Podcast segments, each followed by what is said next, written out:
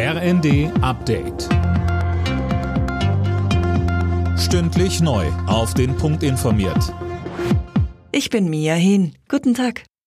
Der Deutsche Städte- und Gemeindebund fordert eine Energiepreisbremse. Hauptgeschäftsführer Landsberg spricht in der neuen Osnabrücker Zeitung von einer Bazooka gegen Russlands Wirtschaftskrieg. Mehr von Tim Pritztrup. Man müsse eine Rezession, sprunghaft ansteigende Arbeitslosigkeit und die schwierige Lage der Menschen verhindern. Denn genau das sei es, was Russland wolle, sagte Landsberg. Er rechnet damit, dass so eine Gegenmaßnahme mehrere Milliarden Euro kosten würde. Das Geld sei aber gut angelegt.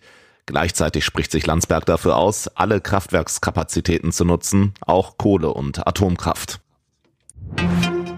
In Deutschland geht der Streit um die Waffenlieferungen an die Ukraine weiter. Die Union will in der Sache jetzt den Druck auf die Ampel erhöhen und kommende Woche einen Antrag im Bundestag stellen, damit Panzer aus Beständen der Hersteller sofort an die Ukraine geliefert werden können.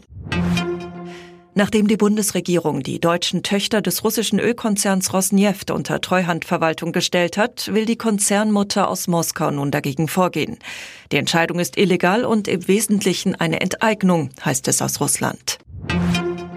Nach zwei Jahren Pandemie-Zwangspause startet das Münchner Oktoberfest heute wieder ganz ohne Beschränkungen.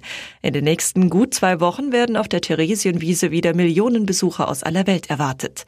Der Münchner Infektiologe Christoph Spinner blickt gelassen auf die Wiesen. Die Immunkompetenz in der erwachsenen Bevölkerung ist vor allem durch die Impfungen, die ein echter Gamechanger in der Pandemie waren, deutlich gestiegen. Und damit sind vor allem die schweren Verläufe verhindert. Impfungen bieten auch einen gewissen Schutz vor Infektionen. Also glaube ich, können wir einigermaßen gelöst auch aufs Oktoberfest blicken.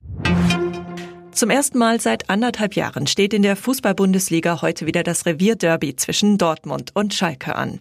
Der BVB hat dabei die Tabellenspitze im Blick. Schalke will sich von der Abstiegszone fernhalten. Anstoß ist um 15.30 Uhr. Alle Nachrichten auf rnd.de